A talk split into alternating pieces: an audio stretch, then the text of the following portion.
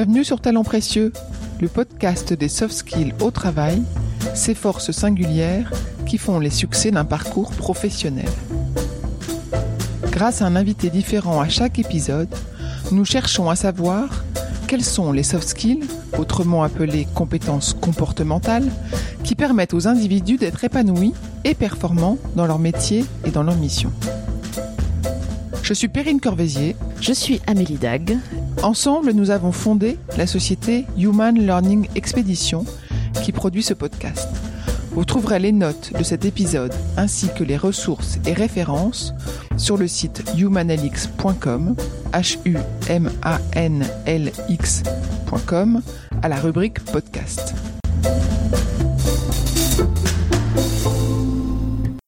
J'ai cette fameuse phrase euh, de, de Lao Tzu qui disait il n'y a pas euh, de chemin vers le bonheur, le bonheur est le chemin. Et on peut se dire euh, pour tous c'est la même chose. Vivons pleinement toutes les expériences qu'on a. Ne jugeons pas, rebondissons positivement, nourrissons-nous de ça. On se construit beaucoup plus en, de cette façon. Guy Chatillon est président Europe et Moyen-Orient de Van Cleef et Arpels. Il dirige une équipe nombreuse et variée à la fois dans les fonctions et dans les origines. Il décrit son rôle au quotidien ainsi que dans les moments difficiles. Il parle des interactions avec ses équipes et des transferts d'énergie entre eux. Le collectif est important pour Guy.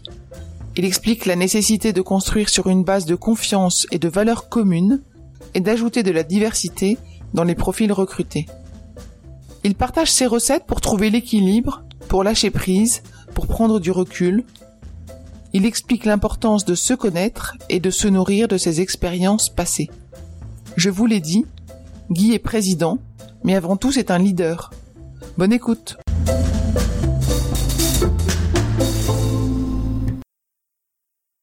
Bonjour Guy. Bonjour Perrine, c'est un plaisir. Tu m'as fait trois bises. Pourquoi est-ce que tu m'as fait trois bises aujourd'hui? Trois bises, c'est pour euh, déjà interagir l'un avec l'autre, et trois parce que c'est euh, l'habitude qu'on a en Suisse. Et comme je suis suisse, aussi français, anglais, je souhaite perpétuer cette habitude. Ah bah c'est bien. Donc tu es suisse, tu travailles chez Van Cleef, Van Cleef et Arpels. Tout à fait. Qu'est-ce que tu y fais et est-ce que tu peux brièvement nous raconter ce que fait cette jolie maison? Alors je suis le président CEO de l'Europe Moyen-Orient. Depuis maintenant, bah, je commence ma septième année. C'est une maison absolument extraordinaire, euh, Van Cleef Arpels, euh, de la joaillerie, il y a plus de 100 ans. Pourquoi elle est extraordinaire au-delà des créations? C'est une maison qui porte des valeurs. Des valeurs euh, éthiques, des valeurs humaines, on va beaucoup en parler, mais qui me parlent dans la relation avec ses employés, dans la relation aussi avec ses clients. Et dans le monde d'aujourd'hui où la communication est très importante, je pense que communication oui, mais la vraie communication, l'authentique communication est importante. Vous êtes distribué dans votre propre réseau? Alors on a à peu près 140 boutiques en nom propre, c'est-à-dire qu'on ne présente que nos créations à travers euh, toutes ces boutiques, euh, qui donc en d'autres termes, ce qu'on appelle euh, full retail, signifie qu'on n'est pas distribué avec des partenaires qui présentent d'autres produits, d'autres marques, d'autres maisons en même temps. Donc on n'est que dans nos propres environnements. Et donc dans la région dont tu t'occupes, il y a à la fois des personnes dans des bureaux, dans des fonctions support et centrales, et puis aussi euh, les personnes des boutiques. Euh, tout à fait. On est au niveau euh, Maison Monde environ 1900 personnes. Au sein de ma région, environ 500 personnes. Un tiers en bureau, deux tiers en boutique, plus proche du client. une belle équipe, diversité culturelle, diversité d'idées, qui fait aussi la force euh, non seulement de cette région, mais de cette maison. Toi, ton métier consiste en quoi? Au métier, c'est de aider les gens à travailler ensemble. Déjà sur la base d'une vision, d'une stratégie. Je fais partie du comité exécutif de la maison, donc nous sommes euh, neuf personnes. Rapportons à Nicolas Bosque, notre CEO président. Et nous décidons, validons, euh, mettons, ou disons, euh, définissons la stratégie, la vision de la maison. Et ensuite, ma responsabilité, comme je disais, c'est de faire travailler mes équipes au sein de, de ma région pour l'appliquer. Et le deuxième élément qui me vient à l'esprit, c'est de donner du plaisir, de la passion, de l'énergie à toute cette équipe et de comprendre euh, l'intérêt du groupe, du team euh, prévaut, donc de la maison bien évidemment prévaut sur euh, l'aspect individuel et que la diversité est une richesse, garder une certaine flexibilité et liberté pour que chacun puisse s'exprimer dans un cadre donné. Voilà, c'est toute cette euh, délicatesse que je dois euh, faire en sorte qu'elle puisse se mettre en harmonie, orchestration au quotidien. Très bien. On va plonger dans une question qu'on pose à tous nos invités, qui nous raconter un succès professionnel. Donc tu vas nous raconter une histoire authentique toi aussi. Euh, voilà, quel est le succès professionnel que tu pourrais partager euh, avec nous aujourd'hui, dont tu es fier et auquel tu as contribué? Alors le, premier, euh, alors je prendrai un exemple de Van Cleef Arpels qui s'est passé pas plus tard qu'il y a une année. On a vécu une année challenging au niveau du monde du luxe, lié à la clientèle touristique. Euh, les différences de taux de change, etc., qui faisaient que les attentats aussi, qui faisaient que les clients euh, venaient, euh, la clientèle touristique venait moins en Europe. Année challenging, il y avait des investissements, il y avait un business à tenir, et j'ai été le plus, ce dont j'ai été le plus fier, c'est le fait que dans cet environnement challenging, l'équipe a tenu, l'équipe a gardé ses valeurs, l'équipe a, est restée solidaire s'est entraidé. Et c'était euh, lorsque euh, mon président m'a posé la question, ce dont j'étais le plus fier, c'est exactement ce que je dis. Il m'a dit mais c'est pas la vente exceptionnelle ou les qu'on a pu faire. J'ai dit non, c'est le fait que dans un moment difficile, l'équipe tient, l'équipe euh, reste solidaire, garde ses valeurs, garde la ligne directrice et ne craque pas. Et je pense que ça démontre aussi l'importance du leadership du manager que je suis à, toujours nourrir dans les bons et dans les moments plus difficiles pour que nous soyons solides et que nous puissions passer. J'ai toujours cette image de gravir une montagne. Euh, on s'encorde, on est ensemble, on s'entraide et on arrive au sommet ensemble. Voilà, c'est un peu cette image qui me donne cette euh, cette fierté. Concrètement, toi, comment tu as contribué à, ce succès? Comment est-ce que tu as nourri les équipes? Qu'est-ce que tu as eu comme démarche concrète? Passer beaucoup de temps avec eux, pas nécessairement par passer du temps dans des réunions, dans des rapports, mais c'est des discussions en one-to-one, c'est une présence, c'est les rassurer, c'est de euh, continuer à leur donner la, vision, de leur rappeler euh, des petits succès, de les encourager, de les rassurer. Surtout, j'avais la perception pendant cette période difficile. Certains pouvaient douter, certains avaient besoin de rassurance moi-même, en toute euh, humilité, j'avais des questionnements, des doutes aussi, mais je ne pouvais pas les montrer. Je devais euh, toujours positiver, les accompagner. Et eux me donnaient de l'énergie à ce que je puisse les aider. C'est un peu comme ça que je l'ai vu. Euh, mais c'est très valorisant, énergisant. J'ai toujours cette, euh, je sais plus qui l'avait dit, euh, la vulnérabilité est une force. En reconnaissant une situation difficile, en en discutant, en l'abordant avec les équipes, on arrive à, ôter des doutes, à les rassurer, à les énergiser, à continuer un chemin euh, et à faire bien ce qu'on peut maîtriser et à s'ajuster un peu avec du lâcher prise à ce qu'on ne peut euh, pas nécessairement euh, maîtriser. C'est un peu une philosophie de vie que j'essaie d'appliquer au quotidien dans mon management et mon leadership ces valeurs, ces, ces moments que tu as passé avec eux en communiquant, en donnant du sens, en expliquant, est-ce que c'est quelque chose qui te vient naturellement ou est-ce que c'est quelque chose sur lequel tu as travaillé? Je pense qu'à la base, euh, j'ai vécu dans ma dans ma jeunesse quelques euh, expériences qui m'ont euh, laissé des traces liées à la confiance et à la transparence. Et sur cette base-là, j'ai eu déjà la chance de pouvoir rebondir positivement quand je dis rebondir positivement, c'est par la suite travailler sur ces différents aspects. On parlait pas du tout de confiance, de transparence à l'époque, et c'est des mots qu'on entend de plus en plus euh, ces jours. Je les ai nourris, travaillés dans les management euh, séminaires de l'IMD à, Lausanne, où on fait euh, ce qu'on appelle un deep dive, une introspection pour mieux se connaître et mieux apprendre euh, ce qu'on projette et euh, comment on est perçu pour aider à mieux accompagner et manager nos équipes. Donc, oui, c'était peut-être inné de par les expériences. Je l'ai nourri, probablement euh, développé pour l'appliquer. Et je pense qu'aujourd'hui, dans le management humain, la confiance n'est pas un mot, doit être une réalité. C'est ce que je disais tout à l'heure. Accepter qu'on ne sèche pas tout. Mais être authentique. Et là, les équipes, euh, les jeunes, les millennials ressentent, ont besoin de ce sens, de cette cohérence, de ces valeurs. Et les équipes testent. Et c'est dans des moments difficiles, comme je parlais l'année passée, où euh, encore une fois, c'est pas des problèmes de maladie ou des problèmes de santé, c'est des problèmes de business. Mais les équipes testent et c'est dans ces moments-là qu'on se renforce, qu'on se construit et que on en ressort encore plus proches euh, les uns des autres. Quand tu dis qu'elle teste, c'est qu'elle te challenge, elle te pose des questions directement ou tu as un ressenti qui a un malaise, un les deux. Un questionnement, les deux? Les deux.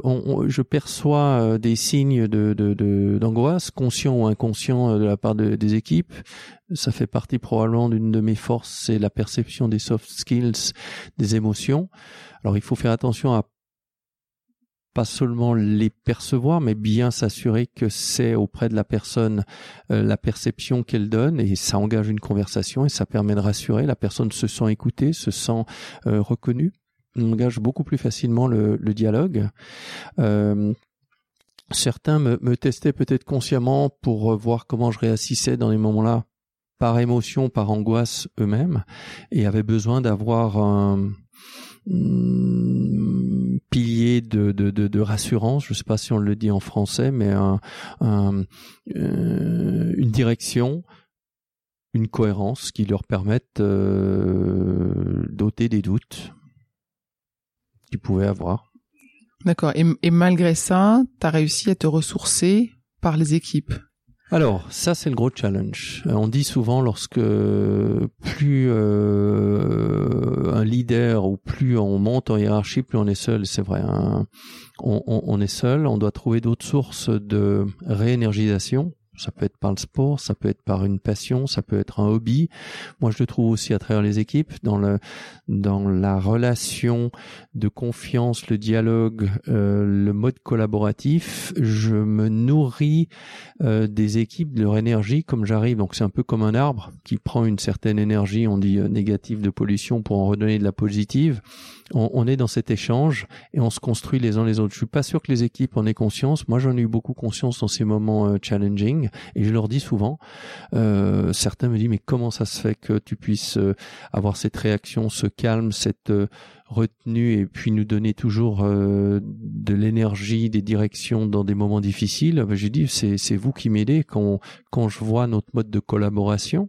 Et tout d'un coup ils prennent conscience que c'est dans le partage qu'on se construit ensemble et que c'est pas euh, unidirectionnel et qu'il n'y a pas un patron et puis un subordonné, il y a une équipe, il y a un travail commun. Alors toujours avec euh, chacun son rôle, ses responsabilités bien définies mais c'est ensemble qu'on réussit et la diversité pour revenir à ce que je disais tout à l'heure est une force, est une richesse, il faut juste comprendre que seul, et ça me fait penser une anecdote que j'avais, euh, qui peut nourrir euh, ce propos.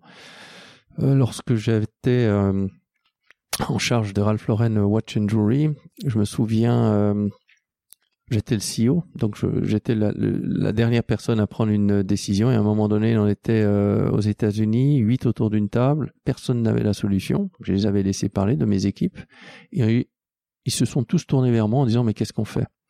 Et là, j'ai eu la réaction de dire à mon équipe, j'ai pas la solution. Alors vous aurez dû voir la tête de tout le monde. C'était, euh, ils étaient tous blêmes. Ils ont dit, mais qu'est-ce qui se passe? J'ai dit, mais je suis convaincu de quelque chose. Ensemble, on va trouver la solution. Et c'est été, j'ai vu tout de suite le sang remonter dans leur visage, euh, les yeux pétiller. On a construit ensemble, on a trouvé une solution ensemble. J'ai été sincère, honnête, euh, montré une vulnérabilité, mais avec derrière un rebond positif, constructif qui donnait une, une vision qui a rassuré tout le monde. Et c'est le collectif qui, on le voit en sport, on le voit partout, et c'est encore plus vrai euh, aujourd'hui dans le monde dans lequel on est. Donc toujours c'est des cette importance du collectif. Hum. Quand tu t'entoures de personnes d'un point de vue professionnel, qu'est-ce que tu cherches comme compétences? Qu'est-ce que tu apprécies avoir autour de toi? Alors autour de moi, euh, il y a un élément non négociable, c'est la confiance. Je dois travailler avec des gens euh, qui ont les mêmes valeurs, et après je cherche la diversité. Euh, une diversité d'expertise. Je cherche une personne qui va me challenger, euh, qui va m'apporter un plus. On dit euh, si on a une équipe proche et qu'on les rémunère, c'est pour eux qui vous apportent des solutions. C'est pas nécessairement au leader, au manager à avoir toutes les solutions. Voilà, on est là pour pour les, les, les, faire fonctionner, donner une direction, les nourrir et les énergiser. voilà, je la diversité, mais avec les, des valeurs communes.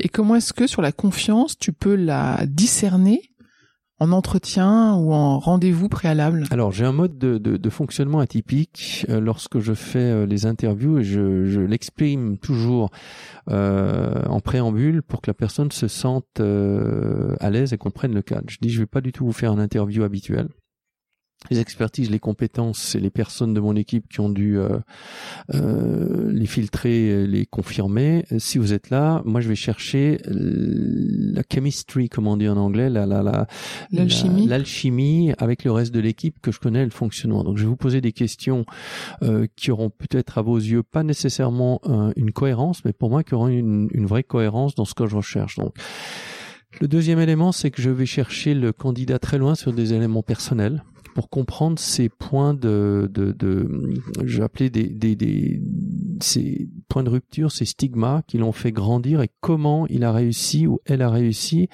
à euh, se nourrir d'une expérience quelle qu'elle soit pour euh, son parcours professionnel. Donc je vais chercher euh, les joints, mais alors toujours avec beaucoup de d'empathie, de, respect. Si les personnes ne se sentent pas à l'aise de me répondre, et je dois avouer quasiment j'ai pas souvenir qu'un candidat euh, n'ait pas souhaité me répondre et des gens parfois vont tellement loin que ça donne des rencontres absolument exceptionnelles. Des gens me parlent de, de, de drames, de santé, de famille qu'ils ont pu avoir, de, de, sentiments d'abandon au décès d'un de, proche et comment ça les a permis de se nourrir. Et c'est ça qui m'intéresse par rapport à leur parcours professionnel, leur parcours humain, parce que c'est une aventure humaine qu'on vit. Et dans cette diversité, je me dis, dans les moments difficiles, ça fait écho à ce qu'on disait, ayant vécu euh, ayant rebondi, c'est des gens qui vont être capables de tenir euh, la barre, comme on dit, euh, et pas penser qu'à eux-mêmes ou tout de suite quitter le navire au premier problème. Donc j'entends que pour toi, apprendre de ses erreurs, de ses échecs, est primordial. Alors, au-delà d'une erreur, d'un échec, c'est d'une expérience. C'est les Américains qui nous parlent beaucoup d'expérience. C'est pas facile parce que notre culture, notre éducation nous parle réussite, échec. Mais oui, c'est ça. En d'autres mots, c'est tout à fait ça. C'est l'expérience et c'est pas facile parce qu'on n'est pas éduqué. Le format de notre éducation, que ce soit familial ou au niveau de l'école, n'accepte pas suffisamment, bien que ça soit en train de changer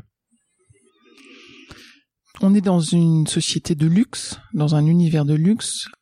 Est-ce qu'il y a des compétences particulières à ce secteur, à cette entreprise? Ah, C'est une excellente question. Dans le luxe, on a la chance de travailler avec des matériaux nobles, avec une histoire, avec euh, l'art, la culture, des perceptions euh, qui malheureusement ne sont pas suffisamment accessibles à tout le monde. Je pense qu'il y a l'humain derrière, l'humain, que ça soit dans le luxe ou autre part, on peut avoir des personnes absolument extraordinaires euh, qui, moins exposées au luxe, peuvent nourrir avec une perception différente euh, cet environnement le luxe a aussi le, côté, euh, attention, euh, d'arrogance, de suffisance, de, de condescendance. Euh, il y a un peu les, les, deux facettes. Il faut, je pense, rester soi-même, garder ses valeurs, être soi-même, avoir une sensibilité au beau, avoir une certaine philosophie de vie, prendre du recul, essayer de pas avoir trop d'ego parce que l'ego tue la créativité et, et tue le collectif je pense que c'est pas des valeurs, des éléments que pour le monde du luxe. Et c'est vrai qu'on a peut-être dans ce monde, et on n'en est pas toujours conscient, la chance de travailler avec de l'humain, des belles choses, la créativité. On s'en rend pas toujours compte et il faut l'accepter, la, pas l'accepter, il faut le reconnaître et l'apprécier. Et si on parle de toi, tes origines euh, multiculturelles, j'ai entendu que tu étais suisse, français et anglais, c'est ça? Né en Suisse d'une maman française et d'un papa anglais, tout à fait.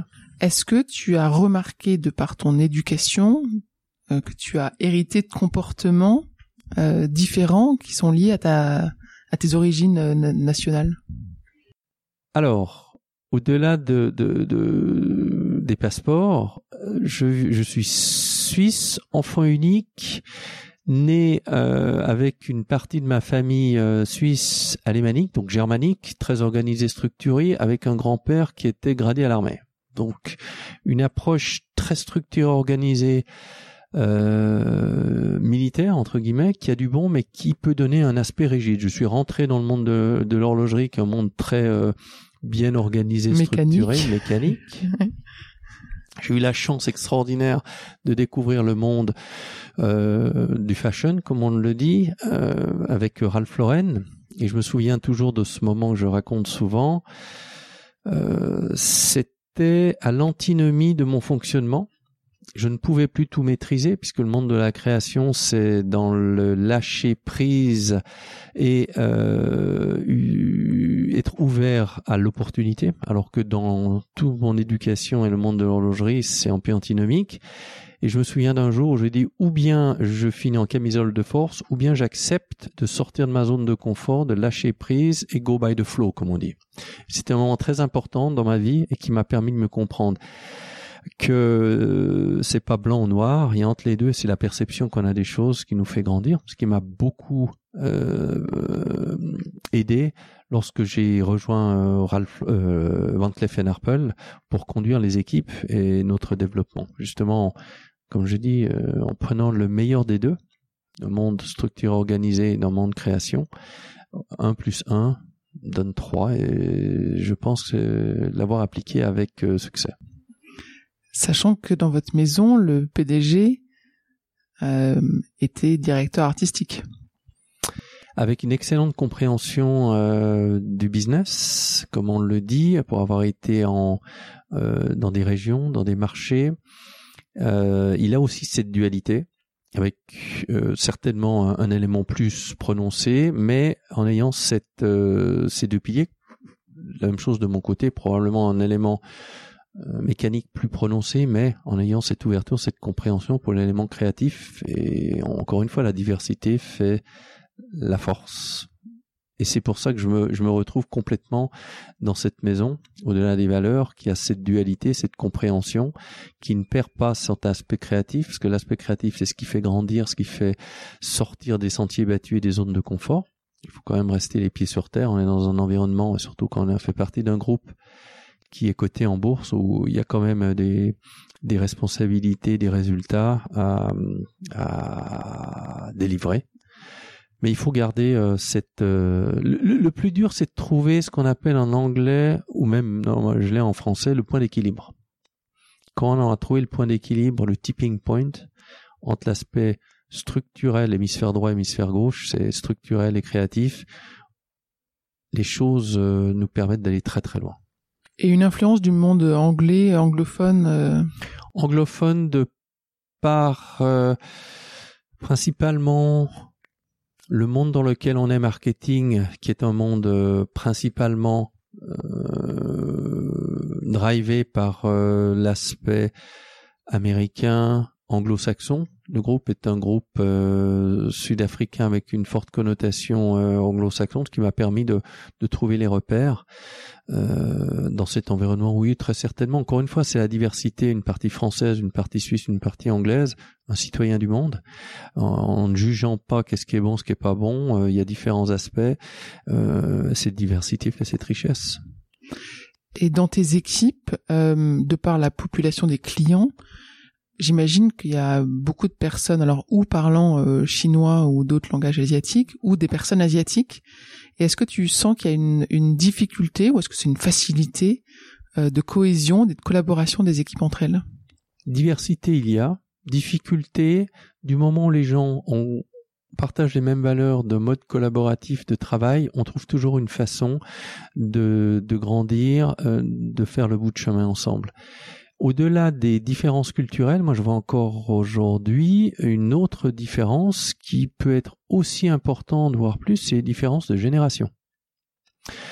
Alors si vous avez une différence de génération plus une différence culturelle, ça augmente la complexité. Mais le dialogue, le partage, le feedback, la discussion, je trouve dans l'authenticité, les valeurs de transparence et de confiance dont on parlait tout à l'heure, permet de d'éviter cette complexité, de de construire, de se développer ensemble, de de de se nourrir les uns les autres. Mais il faut faire, c'est pas un effort, mais il faut faire le pas et le pas va des deux côtés. Alors chacun en plus a une timidité ou pas, a une perception. Connecter les gens, mais pas connecter via les réseaux sociaux, via euh, le smartphone, connecter humainement one-to-one, euh, pour moi, je ne vois pas de meilleur moyen. Est-ce que la génération la plus jeune, est-ce que euh, qu'est-ce qu'ils qu'est-ce qu'ils apportent à une entreprise comme Van Cleef et à ton équipe? Ils apportent une fraîcheur, ils apportent une énergie, une dynamique, ils apportent, je trouve, un renforcement des valeurs qui sont euh, les miennes et celles que j'ai retrouvées au sein de cette maison, authenticité, confiance, du sens. Quand je parle du sens, c'est qu'ils ont besoin de comprendre pourquoi et pour qui on travaille dans des modes projet, ils ont besoin de se nourrir de cette expérience, ils ont besoin de vivre une expérience et surtout de comprendre au-delà d'une maison qui crée pour vendre, euh, de comprendre les valeurs. Et là, on revient sur des aspects très importants pour cette génération millennials qui sont les, les éléments de corporate social responsibility, euh, qu'on fasse, qu'on agisse avec une éthique, qu'on agisse avec du sens et qu'on agisse en euh, responsabilité vis-à-vis de la société dans laquelle on est, qu'on soit pas que pour générer des ventes, du profit et de gripsou et d'être dans l'égocentrisme et autres. Donc, je perçois lorsque je parle avec les équipes de ces éléments de compliance au corporate CSR, comme on l'appelle, une ouverture absolument incroyable. Euh, et c'est un élément qui, pour moi, est aussi important, voire plus important, dans la rétention des équipes que les salaires ou d'autres éléments. S'ils arrivent à trouver un sens aligné avec euh, des valeurs maison et grandir, apprendre dans cette aventure humaine, je vois qu'on a réussi à retenir des jeunes beaucoup plus longtemps qu'on aurait pu le penser. Et est-ce que cette quête de sens, tu sens que ça, ça remonte les générations et que les équipes qui ne sont pas milléniales, justement, commencent aussi à se poser les mêmes questions? Oui, parce que ils ne l'avaient peut-être pas suffisamment perçu, ils l'avaient inconsciemment. Ça euh, leur parle. Et donc c'est cette euh, fraîcheur, cette dynamique qui permet un alignement entre les différentes générations sur des valeurs communes. Est-ce que toi, il y a des choses que tu aurais aimé apprendre plutôt dans ta carrière, des révélations que tu as eues, euh, que tu trouvais un peu tard? euh, clairement, j'aurais souhaité ce que j'ai appris euh, sur le tard, j'ai plus de 50 ans, j'aurais souhaité l'apprendre, le vivre avant. J'ai deux expériences. Euh, lorsque mes parents me disaient des choses, ça n'avait pas suffisamment de sens. Mes parents ou mes mentors au sein de ma de mon évolution professionnelle, pas suffisamment de sens parce que c'était pas le bon moment où j'étais pas suffisamment ouvert pour le recevoir. Les deuxièmes euh, éléments, c'est d'apprendre euh, que l'expérience est importante. Vois, j'ai où nous avons euh, deux enfants et j'ai toujours peut-être voulu trop les protéger. Et je me rends compte, si c'était à refaire, j'aurais peut-être permis à ce qu'ils aient plus des expériences et qu'ils puissent grandir et apprendre de ces expériences, parce qu'aujourd'hui, un succès, on aime tous le succès extraordinaire, mais l'émotion elle est fugace les moments difficiles qui ont amené euh, à ce succès restent marqués, ancrés et nous construisent beaucoup plus. Donc, donc on peut pas se passer des expériences parce que c'est la construction de l'expérience qui est importante. Mais, voilà, c'est euh, j'ai cette fameuse phrase euh, de, de Lao Tzu qui disait il n'y a pas euh, de chemin vers le bonheur, le bonheur est le chemin. Et on peut se dire euh, pour tous c'est la même chose. Vivons euh, pleinement euh, toutes les expériences qu'on a, ne jugeons pas. En rebondissons positivement, nourrissons-nous de ça, on se construit beaucoup plus euh, en, de cette façon. Est-ce que tu as, tu as parlé de mentor? Est-ce qu'il y a une personne dans ta carrière qui t'a vraiment marqué parce qu'elle faisait la différence, qu'elle marquait les esprits, elle laissait une trace? Il n'y a pas une personne, j'ai eu la chance, et je pense que toutes les personnes qui ont un chemin de vie rencontrent, que ce soit de façon professionnelle ou privée, ce que j'appelle c'est des, des, des poteaux indicateurs qui vous donnent des directions, à vous de les entendre, les recevoir ou pas, et qui vous permettent de, de parcourir votre chemin. Je suis encore dans ce chemin de, de montagne dont je parlais tout à l'heure. Euh, il n'y a pas une personne particulière qui m'a plus aider qu'autre chose. Il y a des gens qui, sans parfois le savoir, ont eu des expressions, des intonations, des gestes, des paroles qui m'ont marqué parce que c'était à un moment donné euh, le bon moment pour que quelque chose, et je suis pas nécessairement convaincu qu'ils avaient conscience de l'impact qu'ils ont eu euh, sur moi. Donc il n'y a pas un comportement euh, que tu as retrouvé dans ta carrière qui qui a été éclairant pour toi systématiquement? Alors, à travers tous ces mentors ou toutes ces personnes, c'est euh, leur la personne derrière la façade. Et c'est ça qui m'a toujours intéressé. J'ai eu la chance de rencontrer euh, des gens de grande qualité, des gens très connus, des gens très exposés euh, d'un point de vue communication, image, sociale. Et, et les plus beaux moments, ça a été lorsqu'ils étaient authentiques, ils étaient eux-mêmes et je voyais très rapidement le passage une fois qu'il retournait dans l'environnement social, le masque qu'il pouvait avoir. Euh, je me suis toujours interrogé pourquoi est-ce qu'ils ont besoin de ce masque pour euh, exister alors qu'il y a une telle richesse derrière celui-ci? C'est une question, j'ai pas encore les, les réponses. C'est intéressant. Comment est-ce que tu fais pour te ressourcer? Parce que tu donnes de l'énergie, on a vu que tu te ressourçais dans tes équipes. Moi, je sais que tu lis beaucoup. Euh, parce que tu m'as déjà offert un livre. Euh, est-ce qu'il y a, est-ce que tu as d'autres moyens? Il y a ta famille, mais est-ce qu'il y a d'autres moyens de te ressourcer? On dit toujours qu'il faut une triangulaire. Environnement professionnel, environnement familial, quel qu'il soit, et l'environnement personnel. Je pense avoir, de point de vue familial et professionnel, trouver un équilibre. L'importance du milieu personnel, de son euh, précaré est important. Je pense ne l'avoir pas suffisamment développé. C'est pour ça que j'en parle aujourd'hui, son importance pour se ressourcer. J'essaie de plus en plus de l'utiliser. Euh, on peut se ressourcer, je le disais, seul, euh, en inspiration, en dans du sport, dans des hobbies, dans de la méditation, dans du yoga, qui sont des éléments très importants. Je pense qu'on minimise l'impact. On parle yoga, il n'y a rien de de, de, de spirituel euh, quel qu'il soit, il y a juste le, besoin de comprendre qu'il y a un lien entre l'esprit et le corps et l'importance de bien au-delà prendre soin de son corps, se nourrir, c'est un tout, euh, pour aider à se réénergiser. Ça, on l'apprend pas suffisamment à l'école et c'est de plus en plus important, on le voit. Les hobbies, les passions, j'en ai pensé. Euh, moi, je me nourris aussi de les relations que j'ai avec mes équipes. Euh, je me nourris aussi tout d'un coup, et ça, c'est un élément très important. J'en parle, c'est de la théorie, j'essaie de, de, le mettre en pratique lorsqu'il y a des moments difficiles, c'est de prendre du recul et de pas euh, continuellement ressasser dans son esprit, dans sa tête un élément, c'est de passer à autre chose, c'est de prendre le recul nécessaire. On le voit dans le sport très souvent, ceux qui réussissent, c'est ceux qui arrivent à rebondir. Et ça, c'est un état d'esprit pas évident et qui permet de se réénergiser et de se remettre dans une nouvelle dynamique.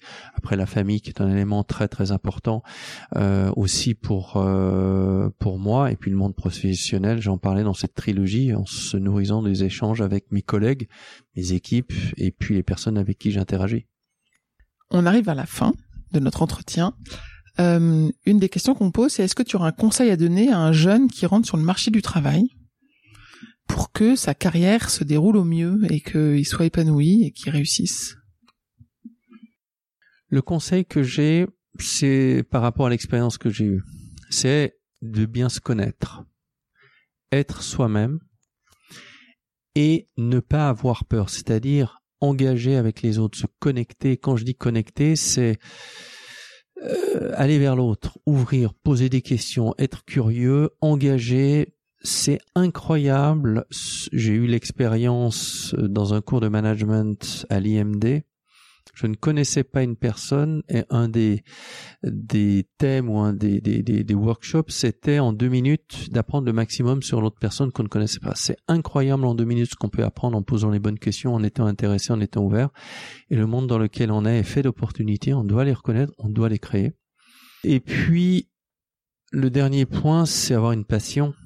Quand on a une passion, c'est ce que j'essaie de partager, de dire euh, à, nos deux enfants, c'est ayez une idée, ayez une passion, soyez vous-même, connectez et vous irez très loin, surtout dans le monde d'aujourd'hui où tout le cursus traditionnel que ce soit académique et autre, euh, est en train de, changer, s'ajuster avec le monde dans lequel on est. Donc, ça serait les meilleures, euh, les meilleures recommandations que je puisse, et pas seulement théorique, mais de le mettre en pratique et prendre du plaisir dans ce qu'on fait.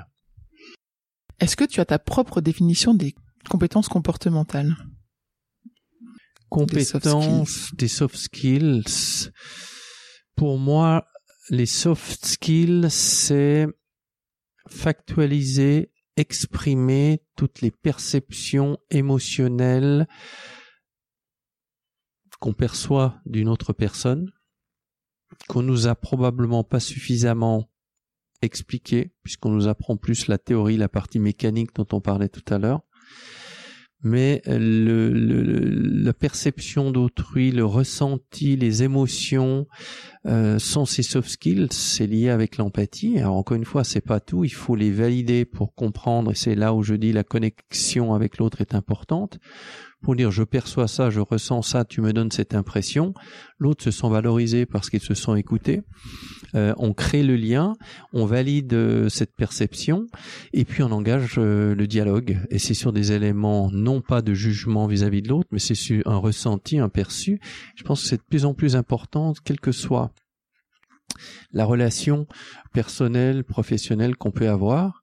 Aussi dans des éléments, moi je l'ai vécu dans des dans des moments de de grandes tensions, dans des négociations, dans des, des, moments d'échange, de conflit, le fait de, de rapporter à soi une perception ressentie permet tout de suite de baisser la pression et de créer une plateforme d'expression commune.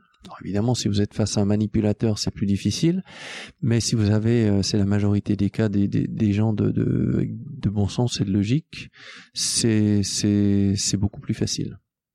Donc les soft skills, c'est l'intelligence émotionnelle sera de plus en plus nécessaire euh, dans les leaders, dans les managers, euh, et ça va avec ce qu'on disait, apprendre à se connaître, les reconnaître. Et si on a les deux, euh, l'intelligence émotionnelle, l'intelligence intellectuelle plus rationnelle, encore une fois, ce que je disais, le tipping point, le point de balance, 1 plus 1 fait 3. Hmm. Très intéressant. Est-ce qu'avant qu'on conclue, tu as des d'autres sujet euh, que tu voudrais aborder? Pas particulièrement, si ce n'est qu'on a hum, quand même abordé beaucoup de points. Un point qui me paraît important et qui n'est pas suffisamment euh, mis en valeur euh, aujourd'hui, c'est l'importance de bien se connaître pour diriger les autres. On est trop dans d'abord les autres avant soi-même. Et je pense que vieille expression qui dit avant de changer le monde, change-toi toi-même pour être tout à fait l'appliquer avant de, vouloir changer les autres. On parle pas de changer, mais de manager les autres. Apprends-toi à te connaître et à te manager. Voilà, c'est encore une fois apprendre à mieux se connaître. Notre système éducatif, notre éducation ne nous l'apprend pas. On a parlé de l'importance de l'expérience vis-à-vis de l'échec et de savoir rebondir.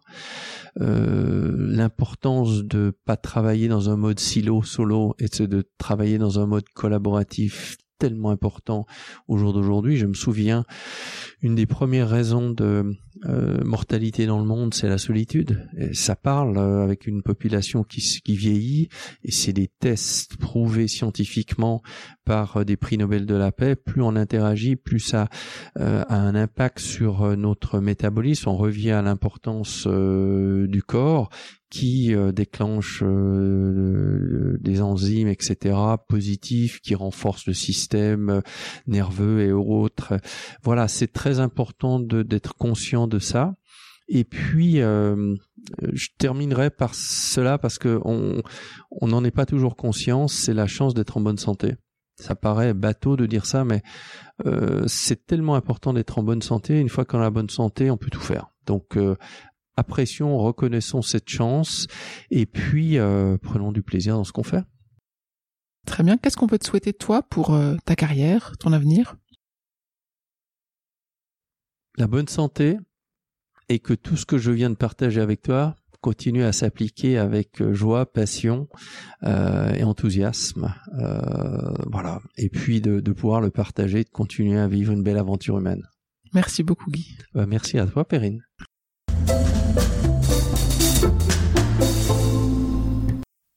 Nous espérons que vous avez apprécié ce podcast autant que nous avons aimé le préparer et l'enregistrer. Si vous aimez Talent Précieux, le meilleur moyen de le soutenir et de laisser un avis 5 étoiles et un commentaire sur Apple Podcast. Cela permettra à d'autres de le découvrir également. Abonnez-vous à Talent Précieux, vous serez ainsi notifié des nouveaux épisodes.